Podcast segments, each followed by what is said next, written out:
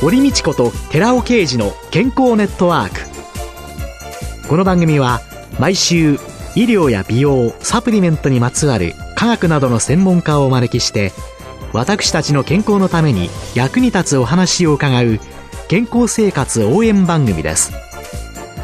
包摂体サプリメントと MGO マヌカハニーで健康な毎日をお届けするコサナの提供でお送りします。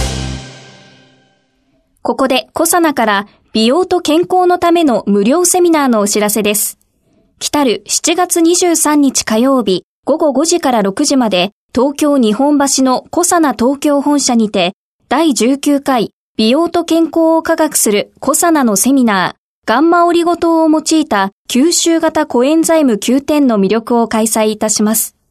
講師は番組パーソナリティで神戸大学医学部客員教授の寺尾啓治社長。なお、講演後午後6時から午後7時までニュージーランドカフェ赤坂ケータリング料理を囲んでの懇親会も開催いたします。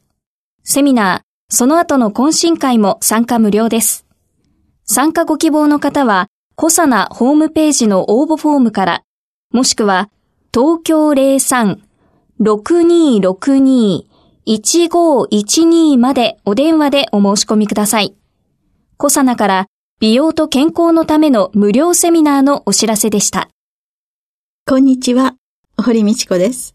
今月は東北大学スマートエイジング学際重点研究センターの特任教授で村田アソシエイツ代表の村田博之さんをゲストに迎えて加齢適応力を身につけるためにと題してお送りします。どうぞよろしくお願いいたします。はい、よろしくお願いします。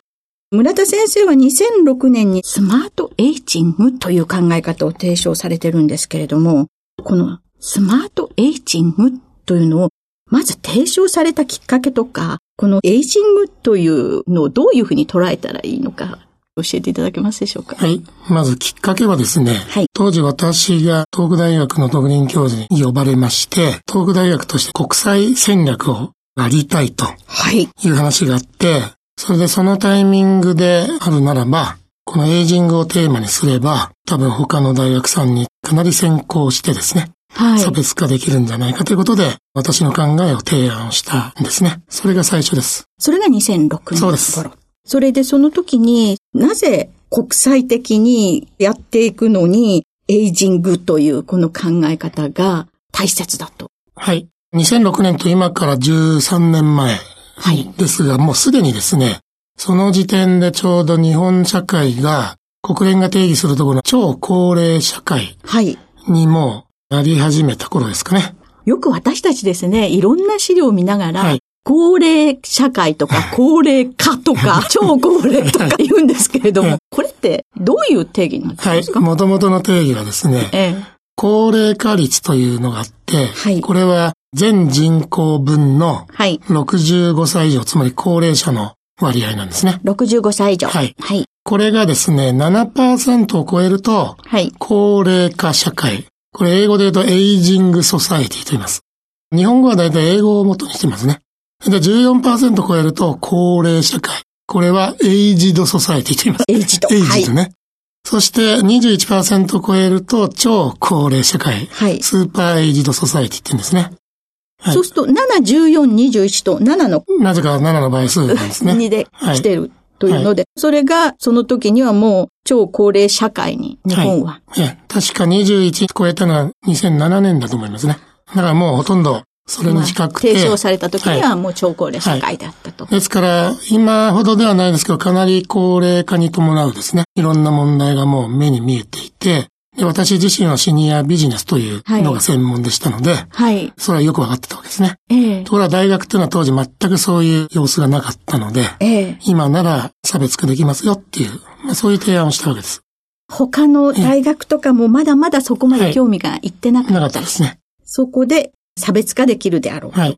そのエイジングというのをどういう意味はい。と捉えればいいでしょうか、はい、はい、エイジングというのは、もともとこれも英語です。はい。英語では、エイジという動詞に ing、つまり、エイジという動詞の進行形ですね。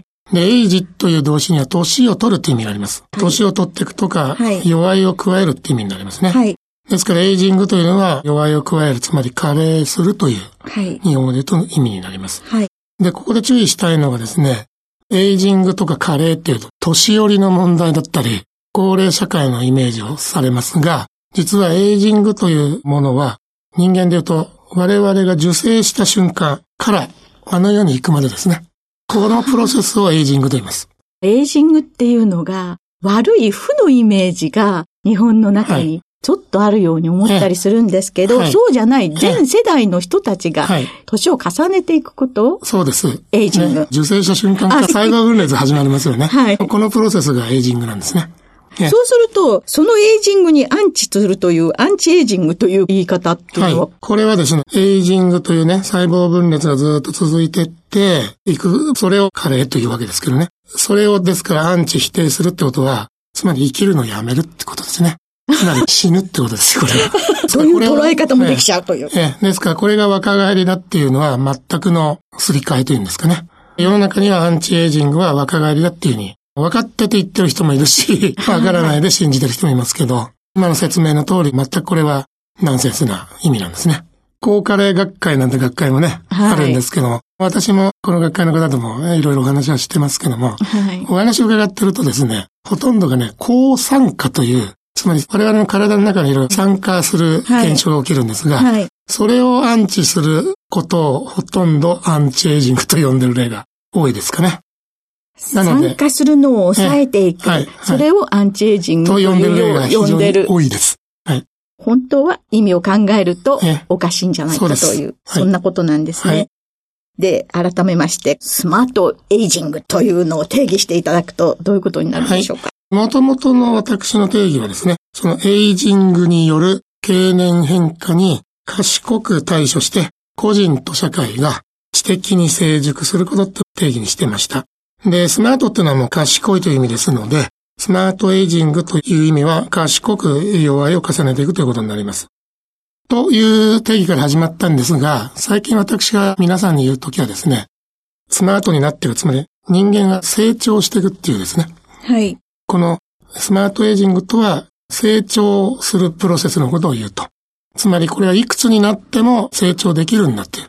そういう意味であり、そういうことを望んで意味合いを込めた言葉だという言い方をしています。つまり、赤ん坊から子供になって大人になるのは誰もが成長だと思いますよね。ところが大人になってからだんだん年取っていく。これはみんな成長だと普通思わないですよね。ところが、70の人が80になっても、80の人が90になっても、実は成長してるんですね。それをさらに強く意思的にですね、意図的に気持ちを込めたのがスマートエイジングという考えです。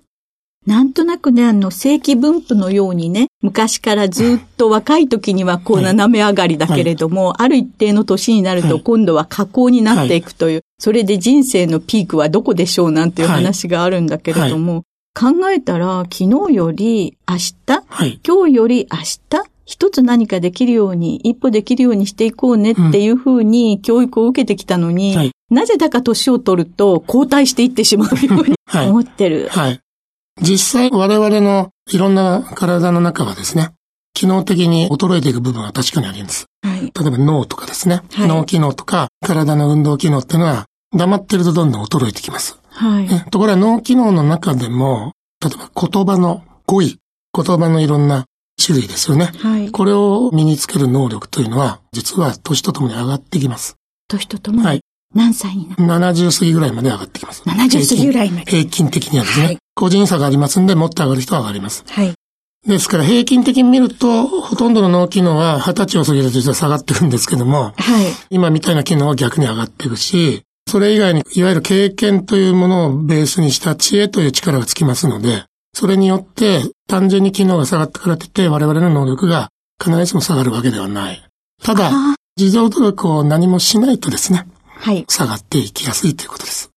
そうすると、スマートにエイジングをしていくための4つの条件というのは、著書の中で提唱されていらっしゃいましたけれども、はいはい、この4つの条件というのはどういうことなんでしょうか？はい。まず1つ目が運動です。運動。はい。2つ目が認知。認知というのは要は頭を使う。脳を使うことですね。はい。はい。3つ目が栄養。これはバランスの取れている栄養って意味です。はい。で、4つ目が社会性。これは要は人と交流してコミュニケーションが多い状態ですね。はい、でこの4つを全部習慣化していれば、おかしくなることはあまりないというのが我々のこれまでの研究からの結論です。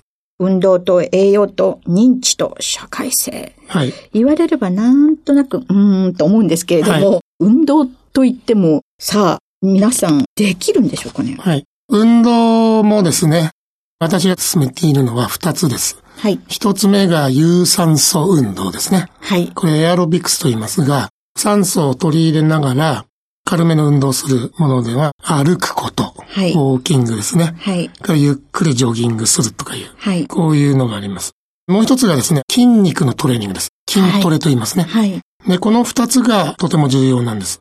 なぜこれが重要かというと、結局スマートエイジングというのを提唱している最大の理由は、いかにしてですね、我々高齢者が多い社会の中で持続的に社会を維持するかっていうと、我々一人一人がなるべくですね、要介護状態にならない。なったとしても改善している。こういうことが重要です。そのための生活習慣の中で運動が大事で、特にその二つが大事なんです。よくね、有酸素運動の、明日は歩きましょうねなんていうことはよく言われますけれども、はい筋トレっていうのは、それは若い人がっていうような理解があるんですけれども、はい、高齢者にもやはり。そうですね。今の言葉はね、10年ぐらい前60代の方によく言われましたけど、はい、今はね、60代の人も、筋トレやんなきゃって人が、はい、増えましたね。なぜ必要かというとですね、要介護にならない、はい、という観点から重要なんです。その理由は、はい、要介護要支援の認定を受ける方がいらっしゃいます。このですね、認定された時の原因。はい。それのですね、実は、一番上位が認知症と脳卒中なんですね。はいで、その次に来るのが、高齢による衰弱と呼んでますが、最近はこれサルコペニアって言って、はい、筋肉があの弱ってる状態を言います。はい、その次に来るのがですね、運動器障害と骨折転倒ですね。はい、つまり、下半身の筋肉や関節が弱って、それで転んで怪我して骨折して要介護になるっていう、うん、こういう方がね、多いんですね。これね、女性が多いんです、ちなみに。女性の方が多いんですか？はい、圧倒的に女性です。ロコモティブシンドロームというのをね、はい、国はちゃんとみんなが認識しましょうなんてことを言ってますけど、はい、女性に多いんです。なんでですかね？女性の方が筋肉量が減りやすい。で、上半身よりも下半身の方が減りやすいというもうデータがありますね。老いを自覚する中でね、はい、立ち上がるときにね、なんかに手をつきながら、どっこいしょっていうように、大体太もものところの筋肉なんかが弱ってきてるんだろうな、とね、なんとなく思ってるんですけどそうですね。主に体幹部っていう肩から腰の間ぐらいのところと、その下ですね。大腿筋とか。はい。お尻の筋肉とかね。はい。あと歩くことで重要なのは大腰筋と言いまして、大きな腰の筋肉があるんですが、はい。これはね、外から見えない骨の近くにある筋肉。そうなんですか？はい。これが実は弱りますと、はい。すり足で歩く人が時々見かけますが、足があんまりね、上がってないな、ずるずるずるずる。ええー、それで転びやすくなる。ええ、そうです。これがだいたい大腰筋が弱ってますね。この大腰筋というのは、筋トレで鍛えられるんですか？はい。今申し上げた筋肉は全部筋トレで鍛えられます。そうすると、はい、そういうのをいろんなところで、まずはスマートエイジングの一つの条件、運動というのを伺ってまいりましたけれども、はい、まだ栄養とか認知とか社会性というのがあるんですけれども、はい、それについてはまた次週いろいろお伺いしたいと思います。はい、そうしましょう。皆さん、スマートエイジング、どうぞ覚えてください。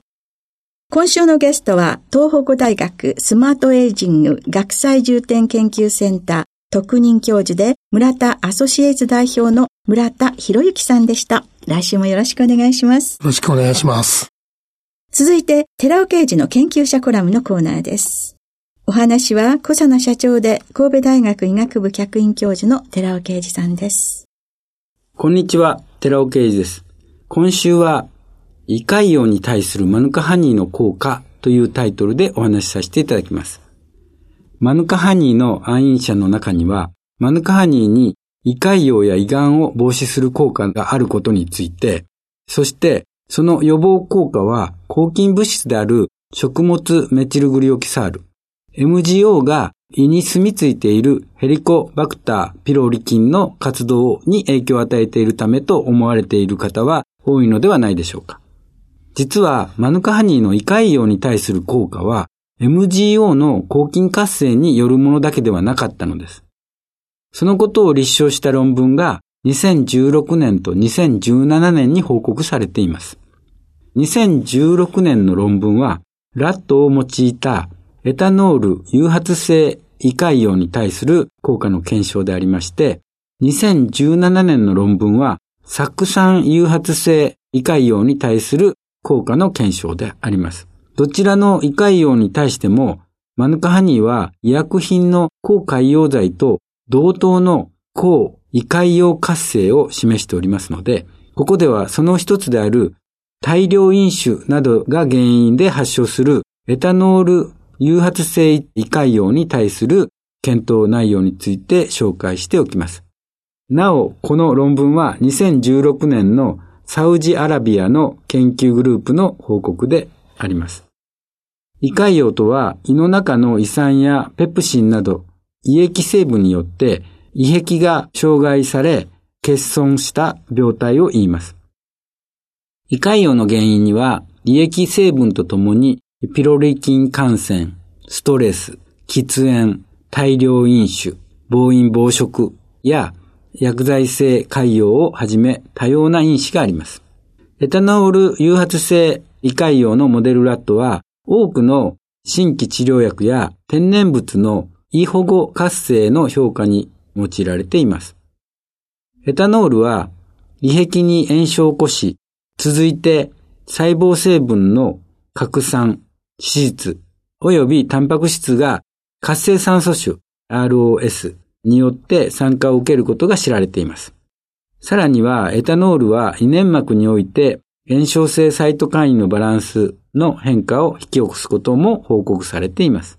一方、マヌカハニーは他の蜂蜜と比較して強力なロス、活性酸素、補足活性として同定されているフェノール及びフラボノイド化合物を最も多く含んでいることが知られています。お話は小佐野社長で神戸大学医学部客員教授の寺尾啓二さんでした。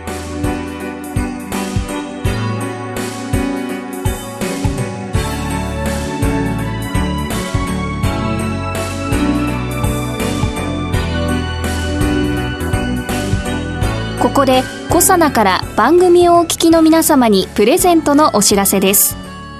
環状オリゴ糖で包み込むことによって吸収性を高めたクルクミンにニュージーランド産マヌカハニーを配合し食べやすいリンゴ風味に仕上げたゼリータイプのサプリメントコサナのマヌカハニーとリンゴのデザートを番組をお聞きの10名様にプレゼントします。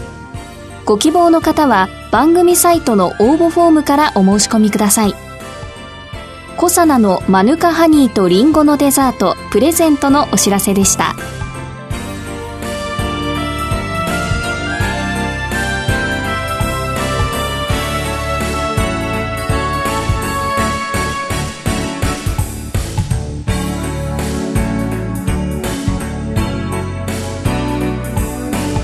堀道子と寺尾啓二の健康ネットワークこの番組は包摂体サプリメントと MGO マヌカハニーで健康な毎日をお届けするコサナの提供でお送りしました。